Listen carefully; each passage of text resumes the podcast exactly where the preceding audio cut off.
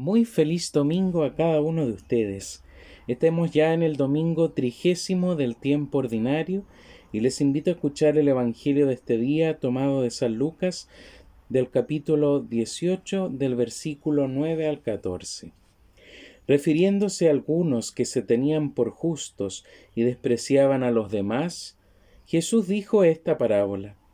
Dos hombres subieron al templo para orar uno era fariseo y el otro publicano. El fariseo de pie oraba así. Dios mío, te doy gracias porque no soy como los demás hombres, que son ladrones, injustos y adúlteros, ni tampoco como ese publicano. Ayuno dos veces por semana y pago el diezmo de todas mis entradas. En cambio, el publicano, manteniéndose a distancia, no se animaba siquiera a levantar los ojos al cielo, sino que se golpeaba el pecho diciendo Dios mío, ten piedad de mí, que soy un pecador. Les aseguro que este último volvió a su casa justificado, pero no el primero, porque todo el que se eleva será humillado, y el que se humilla será elevado. Palabra del Señor. Gloria y honor a ti, Señor Jesús.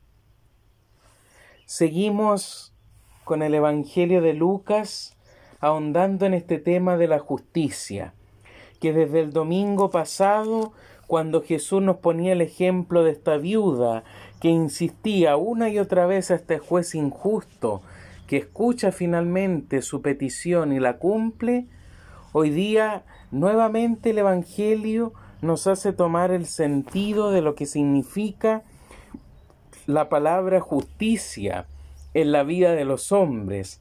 La palabra justicia que aboca tantas veces a cumplir lo que es debido y dárselo a quien es debido en el momento debido. Ser justo no es sinónimo de ser un hombre bueno, excelente, que no comete errores. Ser justo significa ser un hombre que es recto y que sabe darle en su momento lo que le corresponde a la persona que lo necesita. Y hoy día nuevamente cuando la justicia toma una importancia en la liturgia de la palabra de este día, se nos hace ver conscientes cómo es el actuar de Dios en nuestras propias vidas, ¿Cómo es el actuar de Dios frente a las dificultades que vamos hoy día atravesando? ¿Cómo es el actuar de Dios cuando nos vemos enfrentados a una situación que nos supera y que muchas veces nos deja esa sensación de desazón y de decir por qué no ocurrió algo a mi favor? ¿Por qué no se solucionó si yo no cometí este acto y se me culpa injustamente de esto, se me calumnia? Era lo que decía la viuda afligida al juez el domingo pasado. Pero hoy día nuevamente Jesús toma este ejemplo de la justicia con el fariseo y el publicano. Y hoy día es bueno tomar en cuenta cómo son las formas de orar de estos dos hombres. Por un lado tenemos al fariseo, que era un hombre respetado de la ley, era un hombre que guardaba el, el culto, era un hombre que seguía supuestamente las reglas al pie de la letra de la ley farisaica y mosaica. Era un hombre que no tenía doblez, que no tenía tacha ante los ojos de Israel. Pero sin embargo, ¿cómo era la oración de este, de este fariseo? Una oración que primero hacía ver sus, sus grandezas, una oración que hacía ver sus expectativas, era una oración que discriminaba, era una oración que al final, más que expresarle la sinceridad de arrepentimiento de mi pequeñez a Dios, le hacía ver mi opulencia y mi grandeza y mi vanagloria. ¿Y qué pasa cuando nosotros muchas veces hacemos eso ante Dios? Al final estamos haciéndole ver a Dios todo lo grande que soy capaz de ser sin su ayuda. Pero cuando me acuerdo le pido solamente, cuando estoy en algo que me sobrepasa, le ruego a Dios. Pero cuando me encuentro bien, cuando me siento en el éxito, ¿para qué nos vamos a acordar de Dios si no lo necesitamos? Muchas veces nos pasa en esta vida que nos quedamos en ese pensamiento vacío, retrógrada, en ese pensamiento que nos hace girar una y otra vez en mí, en mí y en mí, y el otro no importa y Dios no importa. Muchas veces hacemos una oración que no está expresando realmente lo que Dios quiere de nuestra vida.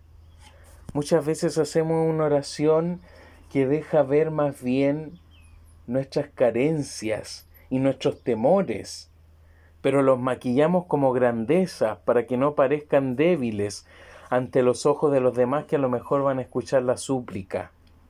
Y prefiero estar bien y hacerme el fuerte y sentirme poderoso a mostrarme débil y necesitado como cualquier otro hermano que está al lado mío, expresándole a Dios lo que necesita de su ayuda. Y por otro lado está la oración del publicano, de un hombre que ante los ojos de Israel era pecador, era impuro, era desdichado, porque no estaba en consonancia con los mandamientos.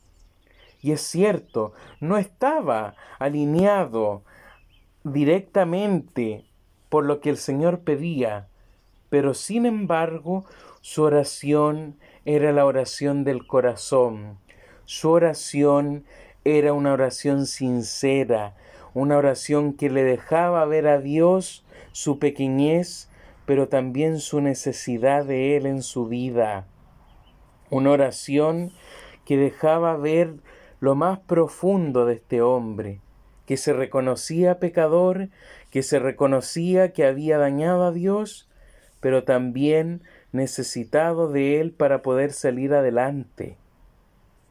Es lo mismo que decía hoy día el profeta en la lectura del libro del eclesiástico. Dios interviene para juzgar a los justos y hacerles justicia. ¿Y cuál es esa justicia que Dios hace? Darnos la libertad, darnos esa oportunidad de poder encontrar la paz en el corazón, darnos esa oportunidad de poder remediar nuestros errores, darnos esa oportunidad de poder volver a caminar junto a Él y pedirle que en definitiva me dé la fuerza para seguir adelante. Y a lo mejor no voy a decir muchas palabras, a lo mejor no voy a hacer oraciones largas, a lo mejor no voy a contarle todo lo que me pasa, pero sí le voy a hacer ver a Dios que lo necesito y que espero que Él no se olvide de mí en los momentos donde pase adversidad, dolor y angustia. Hoy día la liturgia es muy sabia porque nos coloca estas ambas contrapartes y que todos hemos pasado alguna vez. Todos hemos pasado o por este lado que ha, que ha proclamado más en medio nuestro de la injusticia, de la vanagloria, porque la tentación muchas veces es más grande. Muchas veces nos dejamos llevar por nuestros éxitos, por nuestras grandezas, y pedimos y perdemos este sentido de humildad, perdemos este sentido de pequeñez, de esta fraternidad que Dios espera en la oración. Hoy día tomémoslo como ejemplo. Si hemos de suplicarle a Dios para que nos escuche y nos ayude por algo, hagámoslo con sinceridad, con humildad, pero también con disponibilidad a lo que Dios también nos vaya pidiendo y nos muestra en la oración. Seamos como este publicano. Somos pecadores, pero sin embargo Dios espera lo mejor de nosotros para poder seguir adelante. Que nuestra oración nos ayude a fortalecer nuestra vida y que Dios nuestro Señor nos dé la fuerza para caminar y permanecer fiel en todo momento que nos libre de estos sentimientos que a veces amargan nuestra vida y los cambie por humildad, por sencillez y por paz. Que tengan un buen domingo en familia y un bendecido inicio de semana en cada una de sus actividades.